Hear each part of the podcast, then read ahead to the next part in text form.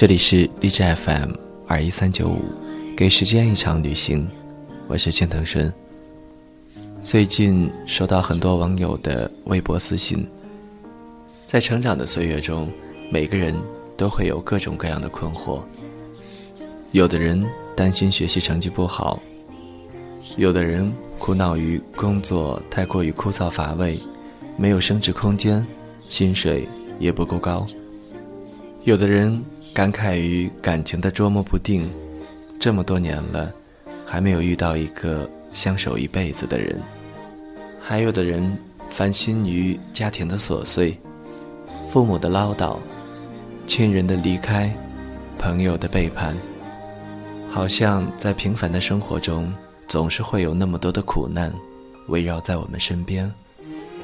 我不知道。在虚拟的网络世界中，每一个微博头像，每一个名字的背后，每一个你，会是怎样的人？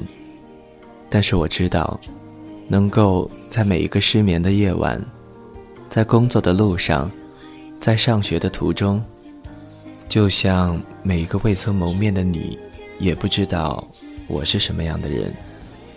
在生活中，我可能是一个白衣翩翩的少年。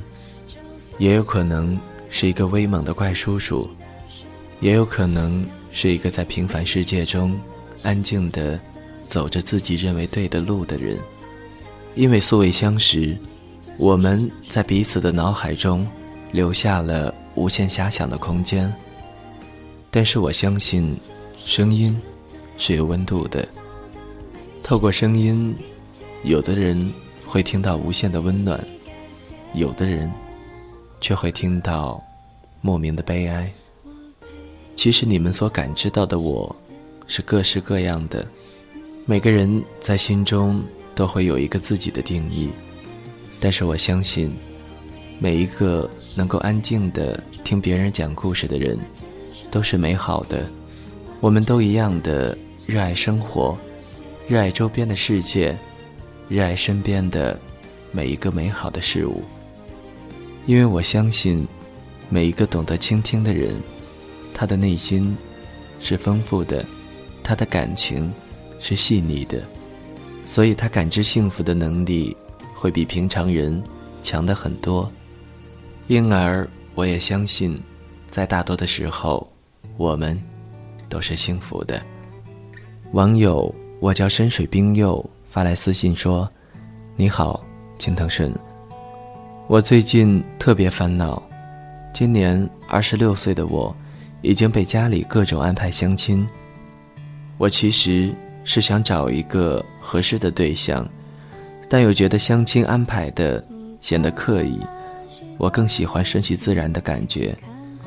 之前有介绍两个，都是各种奇葩。我觉得重新去认识一个人，了解一个人，真的很累，又麻烦。总是觉得自己没有这个精力，不知道该怎么办。关于深井冰柚的烦恼，我相信每一个适婚年龄的朋友都会遇到类似的问题。青藤顺有一个关系很好的朋友，前一段时间刚刚结婚。就在去年一年的时间里，他连续相亲了二十五次。我记得在他每一次相亲过后。我都会打电话问他，这个感觉怎么样？他的答案大多都是不合适、聊不来、感觉很奇怪，诸如此类的。他说再也找不到学生时代那种恋爱的感觉了。他希望能够顺其自然地遇到一个姑娘，彼此相识、相知，然后相恋。令我没有想到的是。最后和他携手走进婚姻殿堂的人，竟然还是他家里安排的相亲对象。我曾经不止一次的调侃过他，怎么样，还是败给了现实吧，还是没有逃脱命运的魔掌吧。其实一开始相亲失败的时候，身边的人总是会说我要求太多，眼光太高。其实哪有那么多的要求，哪有那么高的眼光？其实相亲和我们找朋友一样，在我们身边的世界中有很多很多的好人，但并不是每一个好人都能够成为我们的知心朋友。一路走来，我反而觉得相亲挺好的，它可以大大的提升我们遇见对的人的概率。毕竟，在繁琐的生活中，我们没有更好的平台、更好的机会去遇见更多的异性。所以相亲还是一件挺靠谱的事儿，因为在相亲之前，对彼此的条件都有了一个大概的了解，这也就大大提升了相亲成功的几率。所以，我们没有必要去排斥相亲，它只是一个我们寻找另一半的方式而已。同时，我也希望每一个走在相亲路上的人，能够遇到自己心里那个对的人。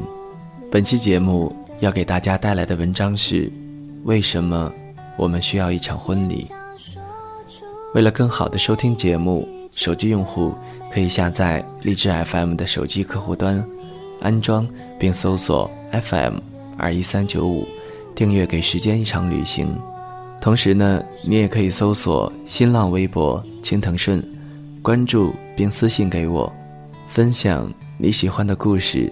你喜欢的歌，我会一直在这里等你。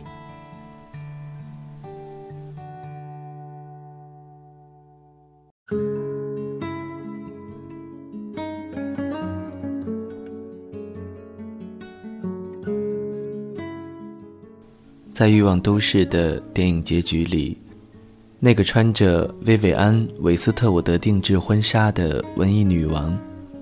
并没有光艳四射的踏入红毯，因为他的夫君半路逃跑了。那些害怕婚礼，甚至厌烦那一切婚礼习俗的人，无法接受如玩具木偶一般的被摆弄，无法接受两个人的感情非要和那些不相干的人纠缠在一起。而我，曾经也以为，我不需要一场婚礼。无法理解为什么要投入那么多的精力去折腾一场给别人看的宴席。可是现在，我却坚定地认为，在走入婚姻之前，我们一定需要一场婚礼。几年前，在张家界参加我的老闺蜜的婚礼，我们一起住在酒店。第一天清早，化妆师来敲门，她穿西式的白纱裙。他跟我说：“我们土家族嫁女儿是伤心的事，所以不能够大张旗鼓。所以，我穿白婚纱，白色是为自己而穿。当夜，按照土家族的规矩，所有娘家女眷围坐在一起唱歌。他坐在正中央，那些旧时的歌谣已经没有人会唱，于是就唱大家都会唱的那些歌。”没有 KTV，拿手机放伴奏。唱了哪些歌我都忘了，只记得有一首歌唱到一半，他就哭了起来。很多人的眼泪也是跟着涌了出来。古时出嫁从夫，再难还回。今时今日，娘家婆家不再隔着山水迢迢，可是还是挡不住那样的氛围。没有那一刻，不知道什么叫出嫁。晚上，我们俩把那袭纱裙工工整整地铺在床上。他说：“给他照一张吧，虽然不是薇薇王，但是也可能是我最后一次穿上它。”第二天，更早的清晨，天还蒙蒙亮，红裙上身，金钗插满头，化好妆。一屋子的娘家亲眷和爸爸妈妈合照，和外婆合照，和舅舅舅妈合照，和那些从小看着他长大的人合照。临近中午，听到楼下鞭炮齐鸣，听到乐器混杂在一起的热闹声响。当一行男眷涌上来，屋子里瞬间拥挤起来。各种喧闹中，他和妈妈相拥而哭。旁边的人都在劝，眼妆都要哭花了，不要误了时辰，这是喜事儿啊。还是止不住哭成泪人的母女俩。后来，新娘子在簇拥下走下楼梯，上了婚车，鞭炮再次响起，人群浩浩荡荡的离去，奔赴一场真正的喧闹。婚礼就是这样一个很奇妙的场景，我们都以为我们会那样厌烦这种世俗的喧闹，但其实。在自己的婚礼中，你根本是望不见那些喧闹的。我记得闺蜜的父亲在台上是如何义正言辞地念完那张讲稿，每一字每一句里面都是两个字：托付。不管台下的人是否听清，都不重要。那个一字一句写下，再一字一句念出来，这个交织着托付的过程，对他来说。最重要。他说：“这一生活到现在，第一次听到他内敛的父亲在这么多人的面前如此这样高调的赞扬自己的女儿。”我结婚的时候，我妈妈是没有哭的，她大概忙碌的没有时间。我预计，他也不会哭。我只记得那天中午的鹅毛大雪。记得那一张张闪过的熟悉而又陌生的脸庞，记得婚礼上他说：“婚姻是人生的一个新的开始”，说的振振有词。记得楼下交杯碰盏，我们在上面对唱着“在我生命中的每一天”。喧闹中，自然有各种人生百态。人世本来就是永恒喧哗的。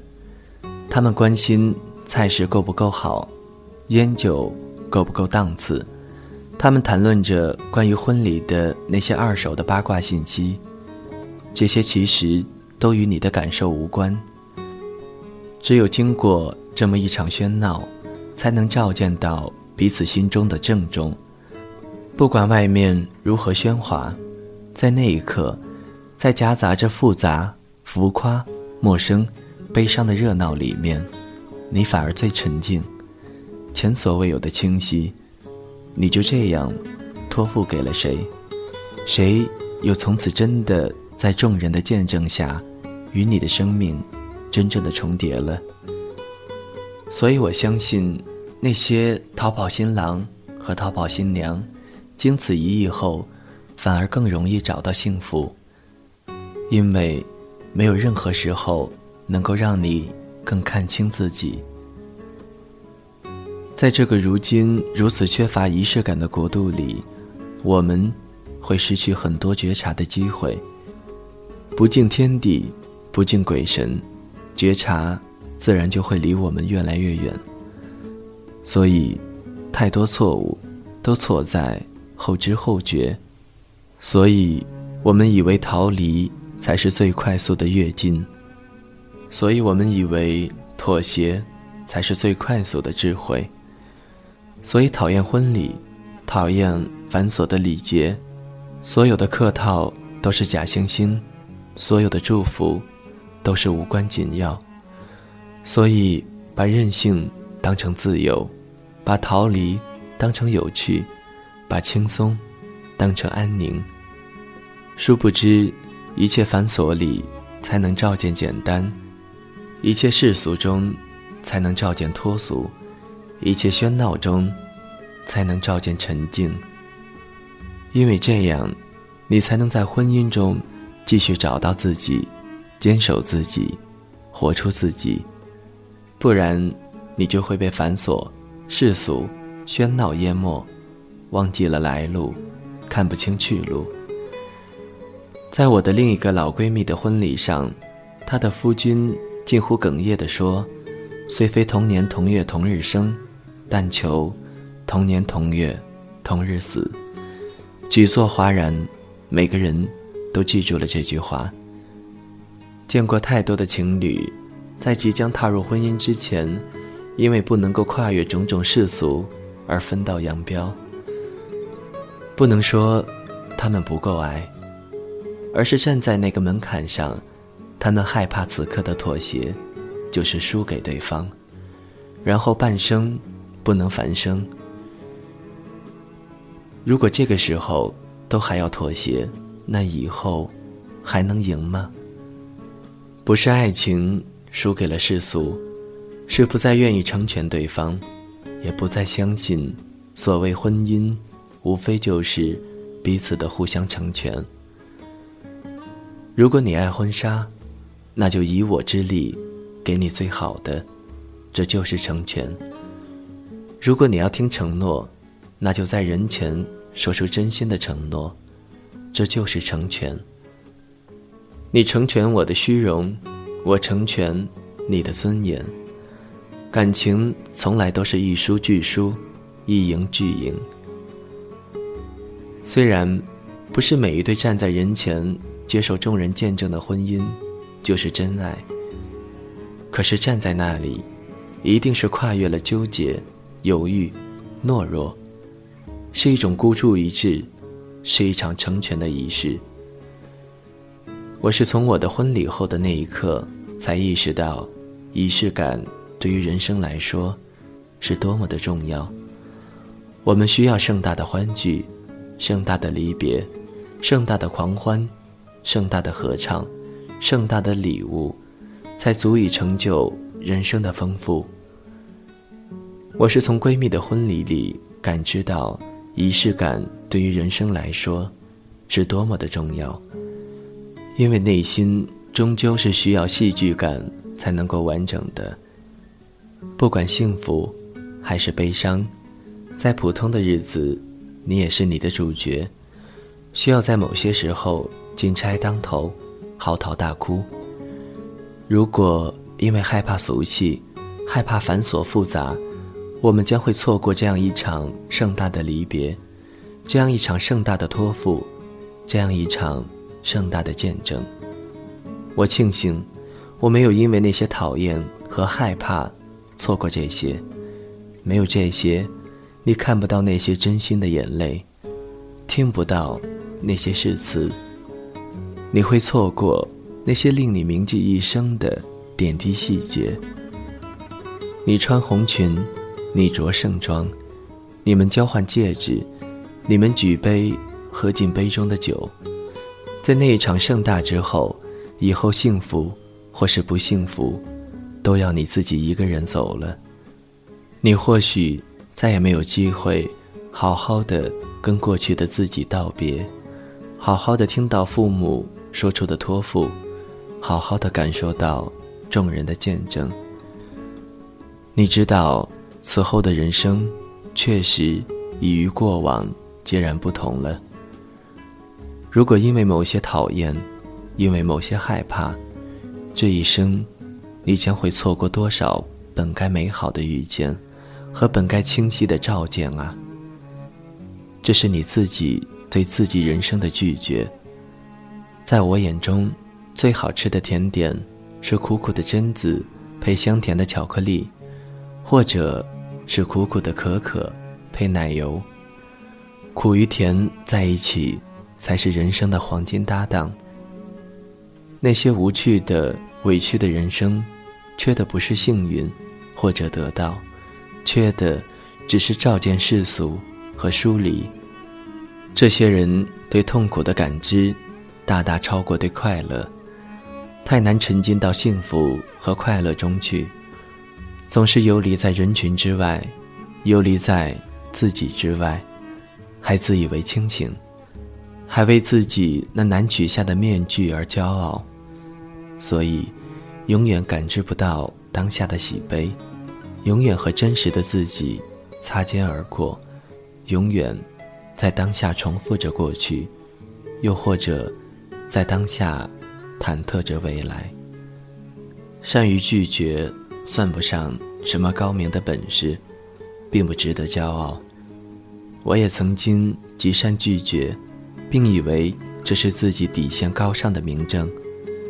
如今，我认为，接受并将之融合，化拒绝为成全，才得以算得上是本事，才值得你真正的骄傲。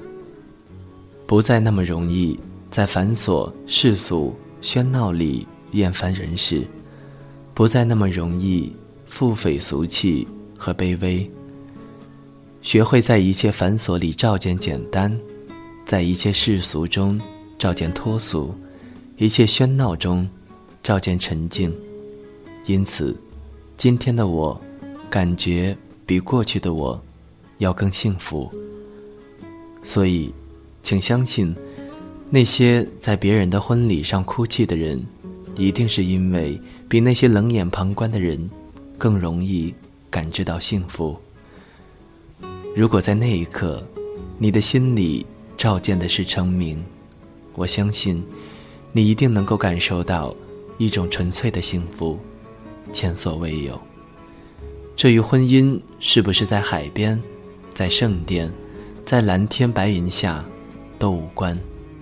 这与鲜花够不够美，钻戒够不够闪亮，婚纱够不够奢华，都无关。这源于你对幸福的捕捉能力，这是你源于对世俗的忽视能力。